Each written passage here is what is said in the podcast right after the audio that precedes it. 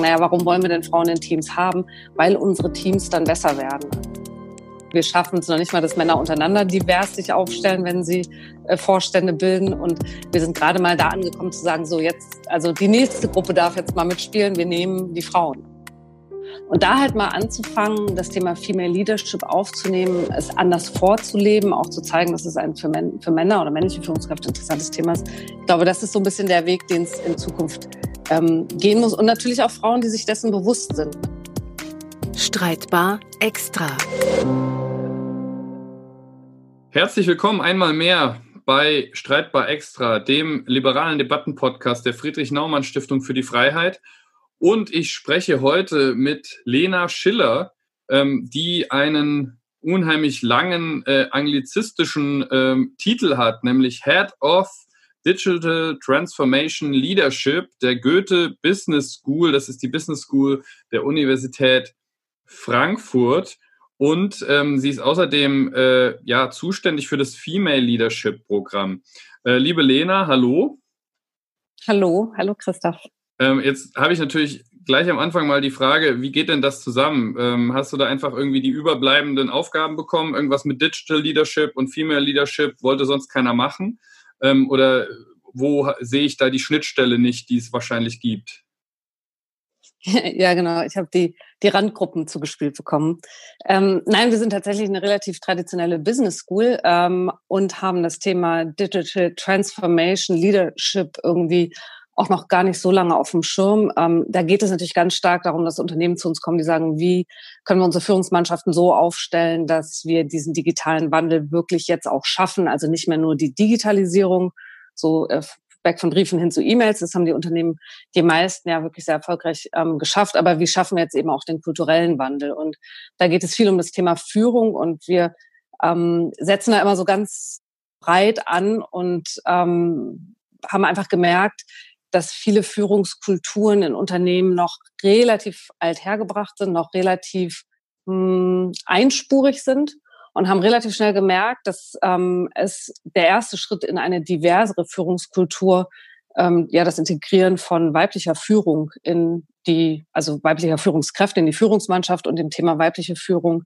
in die Führungskultur ähm, grundlegend ist, um tatsächlich divers führen zu können und dann auch dem digitalen Wandel äh, irgendwie gut aufgestellt entgegentreten zu können. Und deswegen passen diese beiden Themen, man möchte es kaum glauben, sehr gut zusammen. Und tatsächlich äh, ich habe jetzt keine belastbaren Zahlen, sieht man auch in Unternehmen. Äh, das ist eine sehr gute Möglichkeit für Frauen in Vorstände aufzurücken, wie das Thema Digitalisierung ist, wenn sie quer einsteigen. Also als CDO oder Vorstand für Diverses und Digitalisierung ist tatsächlich eine Stelle, die oft äh, neu geschaffen wird und dann äh, durchaus häufiger jetzt auch mit Frauen besetzt wird. Häufiger mit Frauen besetzt ist jetzt wahrscheinlich auch nicht ganz äh, unverschuldet äh, eben mit kommt zusammen mit dieser Quotendiskussion, oder? Also ist das so, ähm, man braucht Frauen im Vorstand, man schafft eine Stelle für Gedöns und dann wird die halt mit einer Frau besetzt. Ähm, ist jetzt natürlich zugespitzt, aber äh, diese Quotendiskussion ist ja allgegenwärtig. Viele Unternehmen nehmen sich der an und versuchen da Lösungen zu finden. Ähm, aber das ist, glaube ich, nicht der Ansatz, von dem ihr sprecht, oder? Es ist super spannend, weil wann immer ich mit dem Thema Female Leadership irgendwo aufschlage, tatsächlich zuallererst einmal die, diese Quotendiskussion kommt und äh, die ist, glaube ich, jetzt auch. Ist, äh, musst du jetzt sagen, Quote ja oder nein? Ähm, äh, Achtung, jetzt kommt es kommt darauf an, ähm, aber am liebsten natürlich nicht. Ähm, warum nicht? Weil es die Diskussion völlig verfälscht und die Diskussion in eine falsche Richtung ähm, zieht.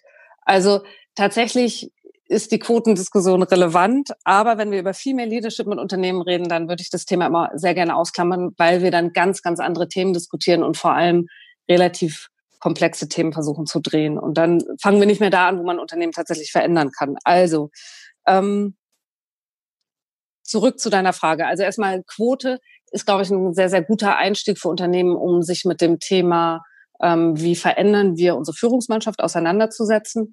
Ähm, ich glaube, die Diskussion wäre genauso fair, wenn überall nur Frauen in Führungspositionen wären und man mehr Männer bräuchte, dann bräuchte man wahrscheinlich eine Männerquote. Da, da, muss, aber, da muss ich jetzt, sorry, direkt wieder unterbrechen.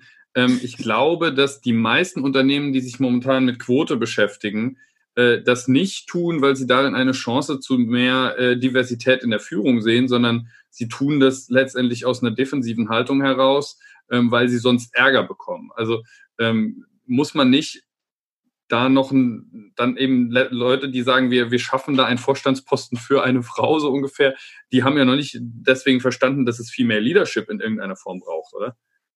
Nein, das stimmt. Ähm, und das sind auch wirklich tatsächlich zwei unterschiedliche Diskussionen. Also ich, ich fächer das immer gerne drei Bereiche auf. Wir haben einerseits die Quotendiskussion, die sicherlich immer ein ganz guter Einstieg ist, um es auf, um ein Thema aufzumachen, aber auch eine ganz schöne Stolperfalle ist, in der man dann auch hängen bleiben kann. Hat man ein Thema aufgemacht und äh, kommt aber eigentlich nie ans Ziel, weil man in diese Quotefalle gestolpert ist. Aber das ist so ein Themenbereich, der ganz spannend ist. Der zweite, den ich ähm, gerne aufmache, ist eben das Thema Frauen und Führung. Also Quote, das bezieht sich ja immer ganz stark auf das Thema Aufsichtsräte oder auf das Thema Vorstände ähm, oder ganz oberste Führungsmannschaft. Und Frauen in Führung, das heißt ja schon mal, ähm, also Führungen sind ja in vielen Unternehmen ganz, ganz viele Ebenen. Und da kann man ja schon ähm, Frauen hinbefördern, ohne dass wir jetzt über eine Quote reden müssen. Ähm, das ist ein anderer Themenbereich, ähm, der sich ein bisschen abgrenzt von der Quote, eben zu sagen, Frauen in Führung oder Frauen in Führungspositionen. Und das dritte Thema, und das ist eben das, mit dem ich mich am liebsten beschäftige, ist das Thema Female Leadership, weil es eben einen ganz wunderschönen äh, Kunstgriff macht, nämlich das Thema Frau ein bisschen außen vor lässt, insofern, als dass eben auch Männer weiblich führen können oder dass weibliche Führung insgesamt ein Führungskulturthema ist und nicht so sehr auf das biologische Geschlecht äh, eines Menschen oder eines Mitarbeiters bezogen ist. Das heißt für mich jetzt in, heißt für mich in diesem Falle eben ähm, tatsächlich, also wenn wir über Quote reden, dann finde ich das deswegen spannend, weil ich sage, also weil ich auch, das sagt auch die Forschung, 30 bis 40 Prozent ähm, Anteil an Diversität in Teams brauchen, damit sie wirklich produktiv und wirklich erfolgreich sind oder sehr viel erfolgreicher als homogene Teams. Ähm, heißt in diesem Falle, wenn wir zehn ähm, Leute haben, sollten davon sechs Männer und vier Frauen oder vier äh, Männer und sechs Frauen sein, damit sie wirklich erfolgreich sind. Dafür ist ähm, die Quote gut. Ähm, denn dann verändert sich tatsächlich auch was in den Teams und dann verändert sich auch die Produktivität und der Outcome. Ähm, ganz oft sieht man ja in Teams oder merken wir auch ganz oft, dass man so eine Quotenfrau dabei hat. Ne? Also andersrum, es gibt die Frauenquote und dann gibt es die Quotenfrau.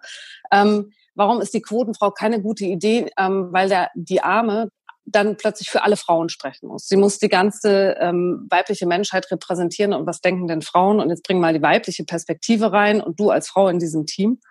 Und die Arme darf dann gar nicht sie selbst sein oder ihre Führungskultur oder was auch immer sie ins Team einbringen möchte, einbringen, sondern muss sozusagen eine, eine Rolle wahrnehmen.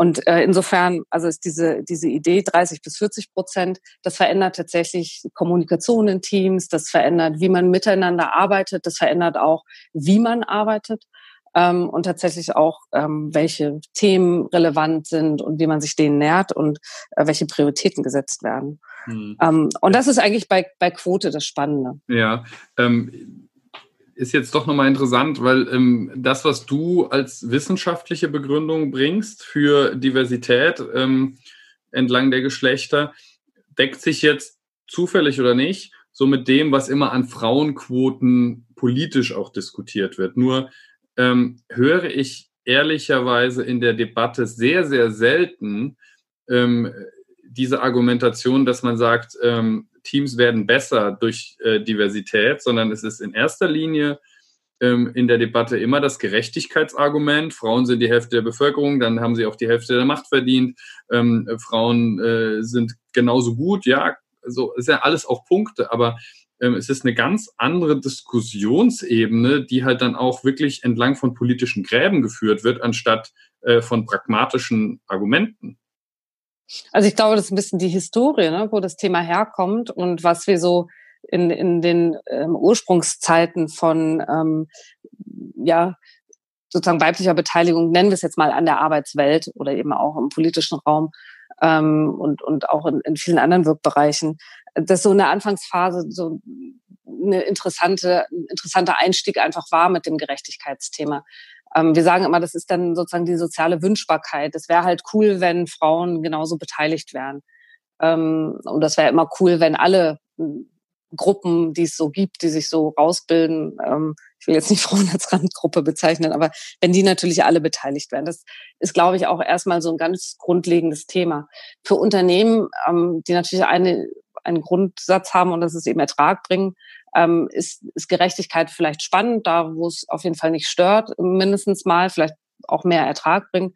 Aber für Unternehmen ist ja vor allen Dingen interessant, ähm, wie verdienen wir mehr Geld oder wie sind wir erfolgreicher am Markt. Und das ist ähm, so ein bisschen die, ja, die ökonomische Notwendigkeit, die jetzt so nach und nach auch in die Diskussion mit reinkommt, zu sagen, naja, warum wollen wir denn Frauen in Teams haben? Weil unsere Teams dann besser werden. Also unsere Führungsmannschaft wird besser, unsere ähm, sozusagen unser unser Unternehmen, in dem wie es auftritt, wird besser und macht, also ist produktiver oder was auch immer das Ziel des Unternehmens ist, macht mehr Ertrag, ähm, ist kundenorientierter, ist innovativer, ist am Markt besser aufgestellt, ist äh, schafft es auch Top-Talente. Auch das ähm, hat man rausgefunden, tatsächlich mehr Top-Talente nicht nur auch im weiblichen Bereich, sondern auch im männlichen Bereich anzuziehen, je diverser die Führungsmannschaft und die Führungskultur ist.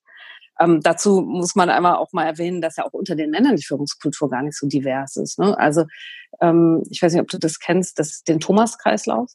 Das ist, das ist in, bis letztes Jahr bis letztes Jahr in, ähm, also bis 2018, glaube ich, 2019 hat sich das dann zum ersten Mal umgedreht, hat es in Vorständen mehr Männer mit dem Namen Thomas und Michael gegeben als Frauen.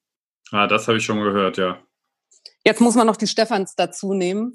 Dann werden es wieder, es gibt mehr Michael, Thomas und Stephans ich, ich als frag Frauen. Mich, ich frage mich natürlich vor allem auch, wo die Christophs geblieben sind, aber äh, deswegen bist du vielleicht auch kein Vorstand geworden, weil wenn es viele Christophs in Vorständen gäbe, dann würden sie andere Christophs ähm, promoten. Auch das muss man ja mal festhalten, ne? dass ähm, Diversität ja auch bei Männern untereinander oder bei, bei starken Führungsmannschaften untereinander ja auch nicht sehr gegeben ist. Ne? Wir ähm, umgeben uns gerne mit unseresgleichen, die so ticken wie wir, die das gleiche studiert haben wie wir, an den gleichen Unis waren und in diesem Falle sogar den gleichen Namen tragen. Ähm, das heißt, es geht vor allen Dingen, wenn wir dieses Thema diskutieren, eben um Diversität, um, um Vielfalt. Ähm, und wir müssen, ja, wir fangen eben noch mit kleinen Schritten an. Deutschland ist da noch echt Entwicklungsland. Andere Länder sind da sehr viel weiter. Ähm, und da, da wir ich, fangen jetzt mal an, Frauen zu integrieren. Ich werfe jetzt ne? mal die Hypothese in den Raum, dass diese anderen Länder dann äh, so die Länder sind, die eben auch immer extrem starke Sozialstaaten und ähm, aus einer liberalen Perspektive äh, immer schon knapp vor Sozialismus äh, sind. Also ich sag mal so die nordischen Länder oder, oder weiß ich nicht, Frankreich mit seinen starken Gewerkschaften, ähm, Italien vielleicht, weiß ich nicht. Ähm, absolut. Also Aber ich denke mal, jetzt Großbritannien, die USA sieht es mit Sicherheit nicht so aus, oder? Äh, und jetzt wird es natürlich spannend, doch in den USA schon. Also tatsächlich ist es in den USA, ähm, ist das, weil man sicherlich auch mit dem Thema Vielfalt in den USA äh, gelernt hat, anders umzugehen. Ähm, und mit sehr vielen unterschiedlichen Bevölkerungsgruppen und Ethnien, Hautfarben und Religionen ähm, ja, umgehen lernt, die in, miteinander irgendwie, ähm, nee, verschmelzen tun sie ja nicht, aber zumindest miteinander interagieren gelernt hat. Und äh, da sind Frauen sozusagen nicht mehr so die Randgruppe tatsächlich. Also Führung in, in Amerika als Frau ist deutlich leichter, deutlich weiter fortgeschritten. Das mag auch ein bisschen mit den Geschichten der Länder zu tun haben. Ich glaube, wir Deutschen haben eben eine, mit dem Krieg und der Nachkriegszeit eben eine ja eine bisschen eine andere Geschichte als ähm, in der Gesellschaft als die Amerikaner. Ähm, aber tatsächlich aber, ist es. Aber ich habe ähm, also, damit ich es richtig verstehe, der Wert ist nicht mehr Frauen in Führung, also Frauen äh, in Führung sind Männern in Führung überlegen, darum geht's nicht, sondern in der rein hypothetischen Situation, wo jetzt es genau umgekehrt wäre, also 90 Prozent Frauen in Vorständen und kaum Männer, wäre es genauso aus einer, aus einer betriebswirtschaftlichen Perspektive genauso klug, eben den Männeranteil zu erhöhen. Es geht also eher um die Form von Diversität als um äh, eine über bessere äh, Performance des einen Geschlechts. Das ist ja fast spannend, weil wenn du das so zusammenfasst, muss ich gerade darüber nachdenken, dass in Deutschland wir bei dem Diversitätsthema gerade mal bei der Dualität Mann-Frau angekommen sind. Ne? Also ich meine, wir haben ja noch so viel mehr viel, Mannigfaltigkeit und, und ähm, andere Gruppen mit einzuschließen. Und wir schaffen es noch nicht mal, dass Männer untereinander divers sich aufstellen, wenn sie äh, Vorstände bilden. Und wir sind gerade mal da angekommen zu sagen, so jetzt, also die nächste Gruppe darf jetzt mal mitspielen, wir nehmen die Frauen. Ähm, ist ja eigentlich fast ein bisschen traurig. Jetzt stellt sich mir natürlich die Frage, also ähm, wäre es natürlich aus einer politischen Perspektive irgendwie der schönste Weg, wenn die Unternehmensführer das verstehen würden und tatsächlich eben aus einer Überzeugung heraus ähm, diesen Weg einleiten würden. Ähm, und ich vermute, dass es genau die Leute sind, die dann auch ähm, in eure Seminare oder in eure Workshops kommen, die ihr an der, ähm, an der Goethe Business School da, dazu gebt. Fragezeichen. Also tatsächlich ist es sehr unterschiedlich, weil wir haben ähm, viele Führungskräfte, die über das Thema ungern nachdenken weil es unglaublich anstrengend ist und weil sich alles so ein bisschen redundant und ach nee, und jetzt müssen wir auch noch uns auf andere einstellen und es soll jetzt angeblich war denn alles früher so schlecht und fühlen wir Männer denn so schlecht, dass wir jetzt unbedingt irgendwas an die Seite gestellt kriegen müssen? Also wir haben schon auch sehr unterschiedliche Sichtweisen, die da zusammenkommen. Was aber alle eint, die zu uns kommen, sind ähm, Führungskräfte, die sich stark dafür interessieren, ähm, wie führe ich als Mensch, ähm, wie führe ich sozusagen mit den Ressourcen, die ich habe, wie führe ich, ich habe, die meisten haben ja einfach unglaublich viel zu tun, schon wenn sie nicht Führungskraft sind und sollen dann on top noch Teams führen und oft auch sehr große Teams. Sagen, wie schaffe ich das natürlich möglichst natürlich und möglichst ressourcenneutral? Ähm, welche Ressourcen, wie finde ich denn raus, welche Ressourcen in mir angelegt sind? Und wir sind da ganz stark bei dem Thema Identität und Persönlichkeit. Und spätestens da wird ja ähm, das Thema Mann-Frau ja interessant, weil das ist ja Teil unserer Identität, ähm, dass wir Mann oder Frau sind oder manchmal auch Transgender, aber dass wir bestimmte Anteile in uns tragen. Und dann ähm, geht es oft über den Weg, dass sie sagen, naja, das, was in mir nicht angelegt ist, werde ich auch im Zweifel nicht, zumindest ohne großen Aufwand, ähm, als Führungskraft umsetzen können. Das heißt, wenn ich bestimmte Ressourcen in meinem Team brauche, dann muss ich Führungskräfte anstellen, die diese Ressourcen mitbringen, wenn ich sie in mir nicht habe, die das als Teil ihrer Identität oder ihrer Persönlichkeit oder ihres Erfahrungsschatzes oder ihres Lebenslaufes einfach haben. Und deswegen ist Diversität ja interessant, auch wenn sie ansonsten ganz schön anstrengend ist, ist ja, weil wir sagen, hey, ähm, dadurch werden wir erst gut, ähm, dadurch werden wir es besser und wenn ich es nicht kann, muss es halt jemand anders mitbringen.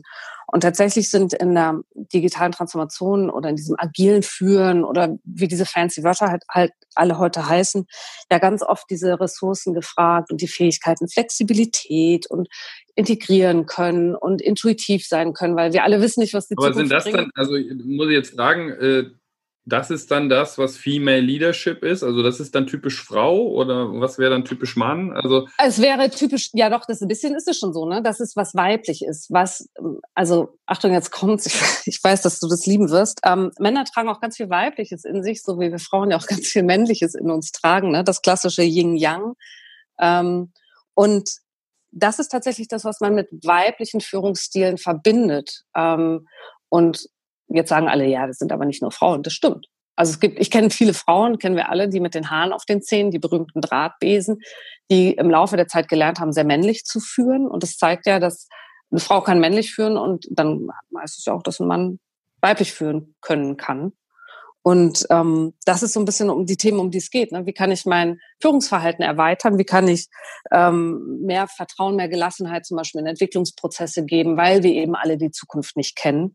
Ähm, und weil wir eben Bereiche des Unternehmens haben, die, die das Neue erforschen müssen. Und dafür braucht es andere Fähigkeiten als ähm, sozusagen das Kernbusiness vielleicht sozusagen beisammen zu halten, effizient zu halten. Das sind dann im Zweifel eher die männlichen Eigenschaften, also dieses ergebnisorientierte, zielorientierte, ähm, in Kontrolle von Situationen sein, anpacken, erobern, Pflichtbewusstsein das ist so ein bisschen dieses äh, mit Disziplin arbeiten. Das sind so ein bisschen die männlichen Eigenschaften im Führen. Ne? Und Unternehmen brauchen eben beide, um einerseits vielleicht das Kernbusiness oder ähm, ja das äh, bestehende Business zu halten und dann braucht es eben aber auch diese explorativen, neugierigen, flexiblen, aber auch vertrauensvollen Führungseigenschaften, die eben den Wandel ermöglichen. Mhm.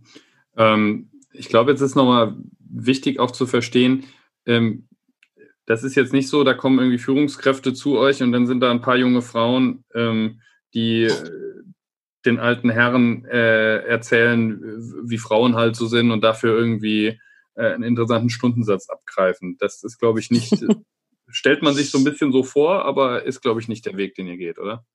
Nee, wir sind auch selber in unserer Führungsmannschaft sehr divers. Ähm, wir haben uns mit Absicht eben auch sehr divers aufgestellt, einfach ähm, weil es tatsächlich auch in der Ansprache schon einen großen Unterschied macht und weil es uns ja auch gar nicht darum geht, also sicherlich sind die weiblichen Führungseigenschaften ein bisschen kurz gekommen in den letzten Jahren oder Jahrzehnten in der Arbeitswelt, ähm, aber sie sind ja nicht äh, den männlichen überlegen und es geht natürlich darum, divers führen zu können oder variabel zu sein. Und ähm, ich arbeite ja mit, mit meinem Kollegen ähm, Fabian zusammen, der eine sehr männliche Führungskraft ist, auch ähm, sehr stark für diese männlichen Eigenschaften steht, Leistungssportler ist ähm, und tatsächlich aber als Mensch und als Person und als Führungskraft diese weiblichen Eigenschaften eben auch stark zeigt. Ne? Und das ist, glaube ich, auch, das finde ich immer spannend, bei Führungskräften total gefragt, dass sie jemand haben, mit dem sie sich identifizieren können.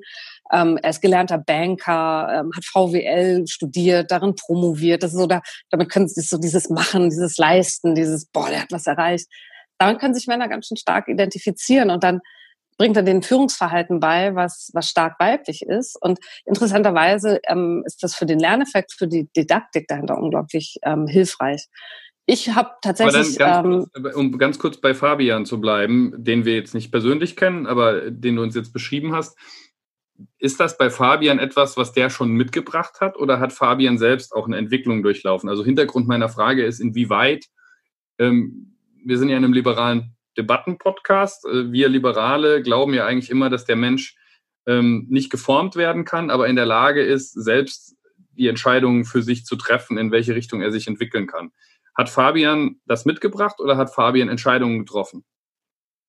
Das ist lustig, weil ich glaube natürlich, äh, was er mitgebracht hat, ist das Interesse daran. Ähm, ich glaube, wir alle bringen ja ein bisschen sozusagen eine Persönlichkeit schon mit, die sich für Themen interessiert oder auch nicht oder die einen Mehrwert in etwas erkennt und bestimmte Art und Weise Entscheidungen trifft. Ähm, es ist natürlich ein Stück weit etwas, was man in dieser Explizität, gibt es das Wort, ähm, in dieser Klarheit erstmal lernen muss als Mann vielleicht auch, weil wir versuchen, wir sind ja alle soziale Wesen, wir versuchen uns ja anzupassen. Ne? Wir versuchen ja so zu sein, was anschlussfähig ist, was die Mehrheit gut kann, ähm, wie wir, damit wir nicht aus der Gruppe ausgestoßen werden. Da sind wir, glaube ich, noch ganz bei unseren ähm, Urvorfahren. Ähm, wir sind eben, ja, leben im Rudel zusammen und wir verhalten uns so, wie wir davon ausgehen, dass wir Teil dieses Rudels bleiben dürfen und nicht anecken. Ähm, deswegen sind, glaube ich, viele Männer auch gerne sehr männlich, weil das im Arbeitsumfeld sehr gefragt ist. Das, ist, das wird gefördert, das wird auch gefordert. Ne? Also Führungskräfte gehen voran und treffen Entscheidungen und die sind hart und sind auch hart gegen sich und hart gegen andere und die halten auch Krisen aus und so weiter. Ähm, und das erstmal abzulegen und zu erkennen, das ist stark männlich. Und ich habe aber auch noch, ich habe die Möglichkeit, aus mir selber heraus auch anderes Verhalten zu zeigen oder andere Fähigkeiten zu aktivieren. Ähm, das ist, glaube ich, finde ich, das ist ein, ein großer Schritt, gerade ähm, für ähm, sehr karriereorientierte Menschen, die eben auch oft sehr gut darin sind, eine Vision davon zu haben, was wird gebraucht und wie, inwieweit kann ich das einbringen, das mal abzulegen und zu sagen, was könnte es denn noch brauchen? Und sich vielleicht im Zweifel auch durchzusetzen gegen Widerstände, die sagen, nee, ne, du bist ein Mann, sei männlich. Und ich glaube, dass den Teil, den, ähm, den Lernmenschen, den hat sicherlich auch Fabian irgendwann konkreter wahrgenommen.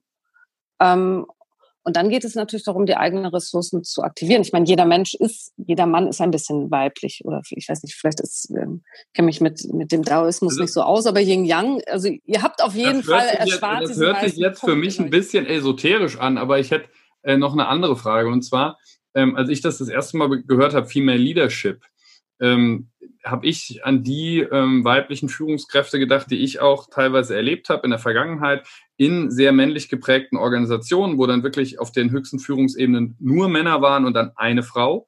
Ähm, und was ich da erlebt habe, war, dass diese Frauen ähm, A, eben tatsächlich in erster Linie Female Leadership äh, verstanden haben als äh, das Imitieren typisch männlicher Verhalten. Ähm, und zweitens, dass die das auch ähm, letztendlich durchaus genossen haben, diese Exklusivität und dementsprechend auch wenig Interesse dran hatten, ähm, andere Frauen zu fördern, während du vorhin beschrieben hast, die Michaels fördern die Michaels. Äh, ist das nicht etwas, was euch auch begegnet? Also kommen nicht junge Frauen zu euch und sagen, ich bin da jetzt auf dem Sprung in die Führungsposition oder will den nächsten Schritt gehen und ich will tougher werden? Oder ähm, ist das vielleicht auch richtig? Also wie, wie muss ich das verstehen? Also es ist, eigentlich ist es total spannend, weil ähm, tatsächlich die ähm, diese, naja, die, die Führungs, weiblichen Führungskräfte, die du gerade beschrieben hast, ähm, im Grunde eine Vision hat. Ne? Sie wollten eine bestimmte Führungsposition ähm, bekommen und wie, was machen wir, wenn wir ein Ziel haben? Wir überlegen, was ist der beste Weg dahin. Ne? Und wenn der beste Weg dahin ist, dass du möglichst das adaptierst, was die um dich herum machen äh, und du ein sehr adaptiver Mensch bist, ähm, und, und sehr anpassungsfähig bist, dann kannst du auch als weibliche Führungskraft sehr, sehr männliche Führungseigenschaften an den Tag legen und vielleicht sogar manchmal ein bisschen päpstlicher als der Papst werden. Ähm, ich glaube, dass ähm, der, sozusagen ein bisschen der, der deutsche Urvater der Frauenquote, Thomas Sattelberger, ähm, der hat mal in einem Gespräch mit mir gesagt, weißt du, ähm, meine, also ich hätte es damals nicht ähm, Frauenquote nennen sollen, ähm, sondern ich weiß gar nicht mehr welches Wort, Rebellenquote. Weil er gesagt hat, das war eigentlich ein Fehler bei der Telekom, weil die Frauen, die dann in die Positionen kamen, die ihnen geschaffen wurden, die waren so geschliffen durch die männliche Kultur des Konzerns und durch den Konzern selber, dass sie sich in nichts unterschieden von den Männern, die da waren. Und das hatte ich ja eigentlich nicht beabsichtigt. Ich wollte eine Vielfalt haben ähm, und die hätte vielleicht ein ähm, einen Mann mitbringen können, der nicht durch den Konzern geschliffen war. Wir hätten nicht Frauen unbedingt holen sollen, sondern Rebellen. Und das können natürlich auch Frauen sein.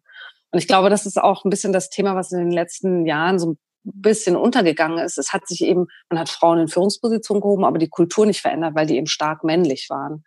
Und die meisten ähm, Führungskräfte, Entwicklungsprogramme, so wenn man sich das so anguckt aus den 90ern und den Nullerjahren, da geht es tatsächlich, und es gibt es auch leider echt heute noch, ähm, da gibt es Programme, da geht es darum, wie lerne ich als Frau mit einer tieferen Stimme zu sprechen, weil das durchsetzungsfähiger klingt.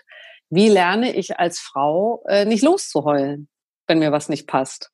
Wie lerne ich als Frau ähm, die Klappe zu halten und nicht immer so viel zu reden? Also da werden so die klassisch weiblichen Klischees sozusagen, wie lerne ich mir die selber auszutreiben? Und ähm, tatsächlich, also die, die zu uns kommen, glaube ich, haben unsere Beschreibungen ganz gut gelesen. Und die wissen eben aus den Beschreibungen, dass es tatsächlich darum geht, wie kann ich diese eigen, weiblichen Eigenschaften, die ich habe, eigentlich für genau das gleiche Ziel einsetzen, nämlich durchsetzungsfähig zu sein, ähm, klar auf den Punkt zu sein, das umzusetzen, wonach mir ist, die Teams finden, die zu mir passen, ähm, die Ziele erreichen, die wir uns gesteckt haben und so weiter.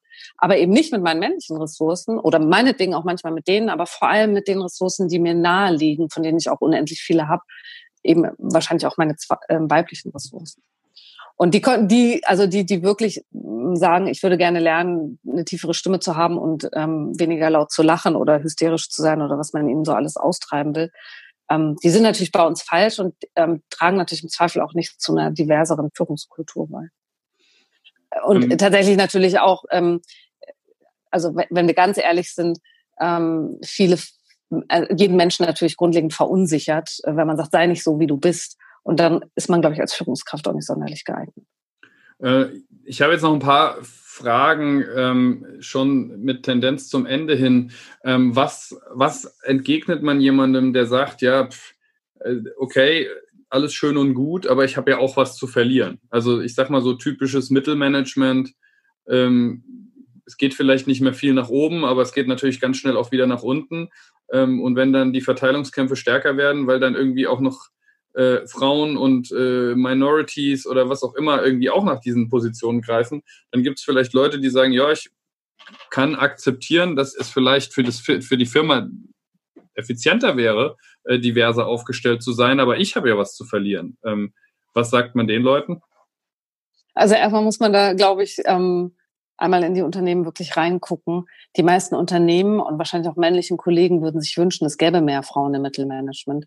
Ähm, tatsächlich ist eins der größten Probleme und das ist so ein, ein bisschen manchmal ein billiges Argument, aber es stimmt auch. Ja, wir haben ja gar nicht genug Frauen, die wir in Führungspositionen heben könnten. Und im ersten Moment ist es immer so ein bisschen eine billige Ausrede. Ja, ja, dann müsst ihr sie halt genauer suchen. Aber tatsächlich zeigt sich so der klassische, wir nennen es jetzt mal vorsichtig Karriereknick, ähm, ab einem bestimmten Alter. Das kann mit Familiengründung zu tun haben, muss aber nicht. Das hat auch ganz oft mit dem Bewusstsein zu tun, dass man mit einer Führungskultur konfrontiert wird, auf die man keinen als Frau das Gefühl hat, da habe ich, da habe ich keinen Platz, das ist eine stark männliche Kultur und dann sich tatsächlich eher in die Breite weiterentwickelt als nach oben. Also tatsächlich die meisten ähm, Menschen oder Männern, die jetzt sagen würden, warum soll ich eine Frau fördern, dann habe ich nur noch mehr Konkurrenz. Wenn die sich um, mal wirklich umgucken, werden die merken, ähm, tatsächlich gibt es gar nicht so viel Konkurrenz und gar nicht so viele Frauen, wie gut wäre. Tatsächlich weiß man heute bei den meisten Unternehmen, das Recruiting ist nicht das Problem. Also die Frauen werden angesprochen, dass die Frauen halten, ist das Thema. Und was begegnet man solchen Menschen? Natürlich, ähm, Christoph, das weißt du auch, da, wo, wo, wo Angst herrscht, Angst vor Verlust oder Angst vor ja, jegliche Form Ansehensverlust oder existenziellen Verlusten, ähm, finanziellen Verlusten, ist es natürlich immer schwer, Debatten zu führen. Ne? Und am Ende des Tages geht es ja immer darum, einfach mal diese Debatten anzustoßen. Was wollen wir eigentlich mit weiblicher Führungskultur? Ähm, und was sagt man denen? Man fragt sie am besten. Wieso, wer, also zeig mir mal die Frauen, die dir gerade deinen Job wegnehmen wollen. Aber also tatsächlich begegnen uns das so ein wenig. bisschen raus. Ich höre da so ein bisschen raus, dass es eben auch wichtig ist ähm, für Führungskräfte, die sowas nach vorne bringen, ähm, äh, da vielleicht auch selbst äh, letztendlich mit klaren Argumenten ähm, und einer großen Transparenz voranzugehen. Das ist nicht einfach aufzuoktroyieren im Sinne von, äh, wir müssen das jetzt machen, sondern dann geht es schon auch darum, dass Führungskräfte ähm, transparent machen, warum sie das für richtig halten, wenn sie es vielleicht auch zum Beispiel aus den von dir genannten Effizienzgründen oder sowas auch anstreben. Absolut. Also ich glaube, es ist wirklich nicht leicht, ähm, die Debatte darüber offen zu halten, ohne dass es zu einer Ungerechtigkeits, ähm, zu Ungerechtigkeitsempfinden kommt. Und ich glaube, darum geht es eben stark. Man sagt ja immer, ja, die Qualifikation geht, steht ja im Vordergrund, da ist das, das Geschlecht egal. Genau. Wir müssen nur definieren, welche Führungsfähigkeiten oder Führungsverhalten hätten wir denn gerne und dann merken, welches haben wir. Und meistens merkt man ja im Abgleich, okay, was fehlt uns noch? Ähm, und wenn man diese Führungsfähigkeiten ausschreibt, wird man wahrscheinlich deutlich mehr weibliche Bewerber, Bewerberinnen haben als männliche Bewerber. Ähm, und ich glaube, das ist auch am besten der Weg, den man geht. Man sagt oft, das hat viel mit Sprache in Ausschreibungen zu tun, aber ich denke, es hat auch oft mit den Aufgaben in den Ausschreibungen zu tun. Wenn man klar weibliche ähm, Ressourcen und Fähigkeiten ausschreibt, dann wird man sehr weibliche Männer bekommen, die sich bewerben oder die sich dessen sehr bewusst sind oder eben deutlich mehr Frauen, die sich darauf bewerben. Und damit fängt es ja immer an. Ne? Also es braucht ja den Nachschub und, ähm, und auch das Kennenlernen und auch das Ausprobieren, das Innovative. Mhm. Also. Zweite Frage ist, ähm, ich habe das Gefühl, ich weiß nicht, ob sich das, ob ihr das auch so seht, dass es auch ein bisschen Generationenphänomen ist. Ähm, und die Frage ist halt, äh, es gibt mit Sicherheit mehr junge Männer als ältere Männer, die sagen, ähm, sie finden Diversity gut und äh, die sich vielleicht sogar selbst als Feministen bezeichnen. Das gibt es ja alles heutzutage, ähm, die aber dann eben auch in einem äh, Business-Umfeld, in einem natürlich ganz schnell auch mit einer Kultur konfrontiert werden, wo sie sich dann überlegen müssen, passe ich mich an oder ähm, werde ich vielleicht ausgelacht, so ungefähr. Ähm, was, ist, was ist deren Rolle? Was können die tun?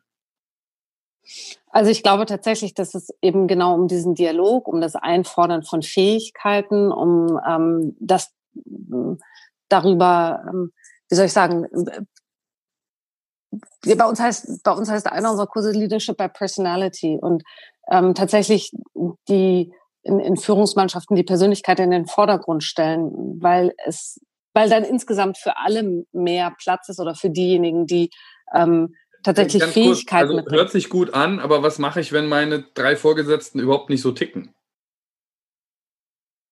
Das ist eigentlich eine spannende gehen? Frage. Ist dann das falsche Unternehmen?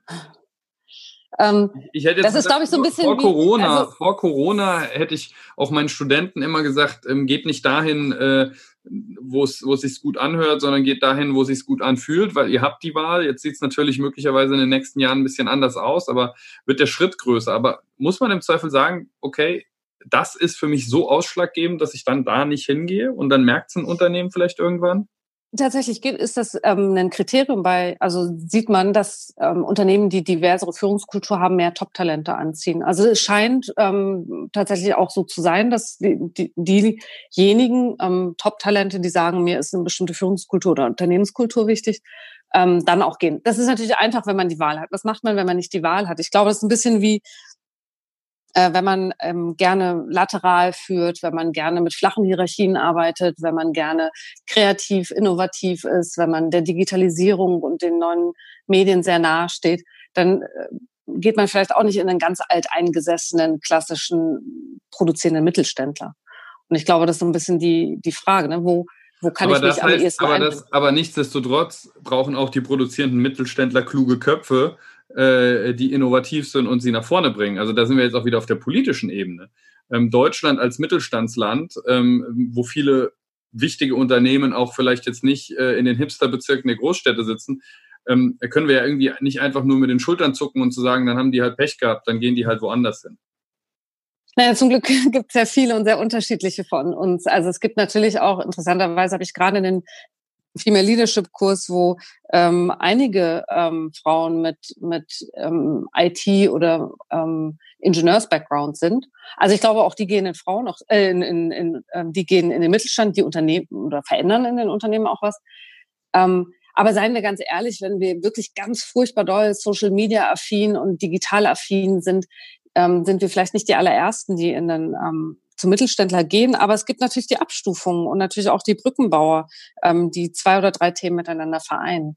Ich glaube, es bringt nichts, ähm, sozusagen ja, wie, wie heißt es bei uns, bei unserem Chef ähm, Fabian immer so schön, auf, auf Glatzen keine Locken drehen. Also da, wo nichts ist, werde ich das auch nicht anziehen, aber da brauche ich es vielleicht auch zurzeit noch nicht. Und ich glaube, es geht einfach auch sehr stark darum, dass gerade die großen Unternehmen, die das sehr schnell fördern könnten, ähm, sich da auch mehr Gedanken machen und das auch überlegen. Gerade so eine Unternehmensberatung, die ja auch mit äh, unglaublich vielen anderen Unternehmen in Kontakt sind, ähm, ist ja immer noch eine sehr männlich dominierte Struktur. Und da halt mal anzufangen, das Thema Female Leadership aufzunehmen, es anders vorzuleben, auch zu zeigen, dass es ein für, Män für Männer oder männliche Führungskräfte interessantes Thema ist. Ich glaube, das ist so ein bisschen der Weg, den es in Zukunft ähm, gehen muss. Und natürlich auch Frauen, die sich dessen bewusst sind. Ne? Also ähm, die meisten Teilnehmer unserer Female Leadership Kurse sind natürlich Frauen, nicht Männer. Ähm, warum? Weil sie natürlich verstanden haben, seit spätestens, wahrscheinlich vorher schon auch, aber Sheryl Sandbergs berühmtes Buch ähm, also hier Sheryl Sandberg, Facebook äh, COO, ähm, berühmtes Buch Lean In, ähm, wo sie im Grunde die Grundaussage ist, hey Frauen, wenn wir was wollen, dann müssen wir uns selber dafür einsetzen. Wir können nicht erwarten, dass andere sich für uns einsetzen und schon gar nicht jemand, der unser Problem gar nicht kennt. Ähm, und wir können nicht von Männern erwarten, dass sie sich für uns einsetzen, wenn sie unser Problem oder unser Problem, ne, aber uns, sie sind nicht Teil von uns, sie kennen unsere Sichtweise, unsere Perspektive nicht. Und wenn wir die einbringen wollen, dann müssen wir das schon selber tun. Sie hat da ja damals ähm, gar nicht wenig Kritik für bekommen, dass sie so denkt. Aber ich finde es eigentlich ganz spannend, weil sie äh, im Grunde ja sagt, hey, geht selber diesen Weg und wenn ihr irgendwo nicht gewollt seid, geht auch wieder weg ähm, und verändert es da, wo die Veränderung auch gewollt ist, wo ihr auch willkommen seid. Beißt euch nicht da die Zähne aus, ähm, wo es halt nicht klappt. Ähm, arbeitet mit euren Ressourcen möglichst natürlich. Und ich glaube, das ist auch so ein bisschen der Weg. Ähm, ich weiß nicht, ob wir schon zu, zum Ende kommen müssen, aber ähm, wo ich sozusagen gerade meine eigene Anekdote nach, noch nach einbauen hinten, kann. Nach hinten geht immer noch was. Klassische Thomas Gottschalk, ein paar Minuten überziehen geht immer. Ähm, die Nachfolge den, Vergleich, den Vergleich hatten wir noch nicht, aber den, den nehme ich jetzt einfach mal. ähm, meine eigene Geschichte ist ja, wie ich in dieses Thema reingekommen bin, ist, glaube ich, auch bezeichnend, weil du es vorhin auch schon mal ansprachst, für die Generation. Ne? Also ähm, mit 20 oder 25 habe ich dieses Thema immer so ein bisschen, ähm, äh, ich würde fast sagen, leicht angewidert abgeschüttelt, ähm, weil ich es übertrieben fand, davon zu sprechen, dass ich mich für irgendwas besonders einsetzen muss, weil ich eine Frau bin oder mich für andere Frauen einsetzen muss. Ich habe gedacht, wer was erreichen will, kann das erreichen, egal welches Geschlecht er hat. Und ähm, das habe ich auch sehr, sehr lange so gelebt und habe ja auch da mit dieser Einstellung ein Unternehmen gegründet. Ähm, würde heute aber, ähm, und jetzt bin ich junge Ende 30, ähm, sagen, ich habe mir damals keinen Gefallen damit getan, dieses Thema nicht auf dem Schirm zu haben, weil ich mit einer reinen Jungstruppe gegründet habe und da ist schon eine andere Kultur und sich da permanent dran anzupassen, erzeugt einfach mit der Zeit einen hohen Energieverlust. Das habe ich aber eigentlich erst durch den Leistungssport verstanden, ähm, den ich mit dann ja Anfang 30 als angefangen habe, ähm, dass ich kapiert habe, also ich habe viel mit, ich mache Ironman, ich habe viel mit Männern zusammen trainiert oder fast nur. Und ähm, ich habe immer versucht, so zu sein wie die. Und ich war im Grunde eine kleine Variante eines Mannes oder habe immer gedacht, dass ich das sein muss. Mir ist schon klar, dass ich weniger Muskeln habe, aber ähm, und kleiner bin und weniger wiege. Aber wenn ich sozusagen prozentual 80 Prozent eines Mannes bin, heißt das, dass ich mich zu 80 Prozent also genauso ernähre, wie die eben nur von allem ein bisschen weniger. Oder wie man in Amerika so schön sagt, pink it and shrink it. Also machst ein bisschen rosa und ein bisschen kleiner und dann passt schon für die Frau. Und ich bin daran ähm, damit gnadenlos gescheitert. Ich bin da echt damit vor die Wand geknallt, weil ähm, der weibliche Körper überhaupt nicht so funktioniert wie der männliche. Und darüber habe ich, also es hat, war echt ein sehr schmerzhafter Prozess, habe ich erst kapiert, dass wir, ähm, dass, dass ich von anderen Ressourcen leben muss als die Männer. Und da kann ich mich jeden Abend wütend ins Bett schmeißen und sagen, was für ein Scheiß. Ich höre mit diesem Kacksport wieder auf. Ähm, ich bin nicht so gut wie die Jungs. Oder ich kann meinen ganz eigenen Weg finden, ähm, eben einen weiblicheren Weg, Ironman zu machen. Denn das ist ja das Geile bei Wettkämpfen, man wird ja auch gar nicht mit den Männern verglichen, sondern mit anderen Frauen. Und das hat echt lange gebraucht, bis ich das kapiert habe, ähm, dass ich Ressourcen und Fähigkeiten in diesem vermeintlich schlechteren oder schwächeren Körper habe, äh, die ich bis zu dem Zeitpunkt gar nicht aktiviert hatte. Ja, und wenn ich das, ähm, das Prinzip nochmal auf, auf meine Zeit als, als Gründerin und junge Unternehmerin beziehe, dann, ähm, dann denke ich, hätte es gerne damals schon gewusst, ähm, dass ich sozusagen Fähigkeiten und Ressourcen habe, ähm, die ich aktivieren kann, um eben mein Ziel zu erreichen. Damals war es, dieses Unternehmen aufzubauen, die mir deutlich näher liegen und dadurch deutlich weniger in so einen Energieverlust komme, als dass ich das kopiere, was um mich herum passiert und, und was ich sehe und permanent in so einer Art Defizit unterwegs bin. Und das ist, glaube ich, auch was, ähm, wenn wir über Female Leadership reden, ähm, immer sehr vorsichtig in der Wortwahl sein müssen, dass wir nicht anfangen, defizitär zu klingen, ähm, oder andere defizitär dastehen zu lassen. Und das ist so ein bisschen so meine eigene Geschichte dahin. Warum interessiert mich dieses Thema und warum finde ich auch, sollten sich Frauen einfach schlicht und ergreifend mehr für weiblich sein, wie auch immer sie das selber definieren, interessieren. Denn ähm, da schlummern jede Menge Potenziale, die es zu schöpfen gilt, ob jetzt als Führungskraft, als Lehrer, als Universitätsprofessor, als Politiker oder Aktivist.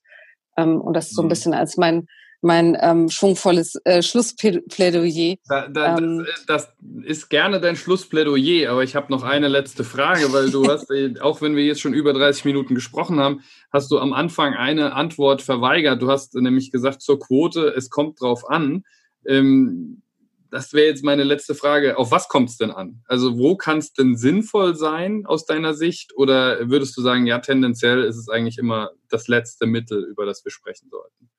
Genau das. Also am allerliebsten im letzten Moment. Lass uns zuerst über Female Leadership sprechen, dann über Frauen in Führung. Und wenn wir das alles besprochen und debattiert haben und gerne auch hitzig debattiert haben, dann können wir uns auch an, den, an die große Stolperfalle ähm, Frauenquote ranwagen, weil tatsächlich, wenn wir in die Umsetzung all dieser Ideen gehen, dann ist Frauenquote gar nicht die schlechteste. Nur in der Debatte hat dieses Thema eigentlich wenig zu suchen, weil es ganz wenig nur zur Debatte beiträgt ähm, sagt Lena Schiller, ähm, Head of Digital Transformation Leadership und ähm, Female Leadership äh, an der Goethe Business School in Frankfurt, ist die Business School der Universität Frankfurt. Liebe Lena, herzlichen Dank. Ich glaube, ähm, das war mal ein ganz anderer Blick auf das Thema. Ich hoffe, dass das auch von unseren Hörern genauso wahrgenommen wird und vielleicht auch als Debattenanstoß fungieren kann. Deswegen also herzlichen Dank. Ja, ich danke dir, dass ich mal Gast sein durfte und das mal ausführen durfte. Spannend. Und äh, ja, und ich danke auch allen, die wieder dabei waren, ähm, hier bei Streitbar Extra, dem liberalen Debatten-Podcast der Friedrich-Naumann-Stiftung. Es geht munter jeden Mittwoch weiter. Insofern bleibt uns und bleiben Sie uns gewogen und ähm, herzliche Grüße. Vielen Dank.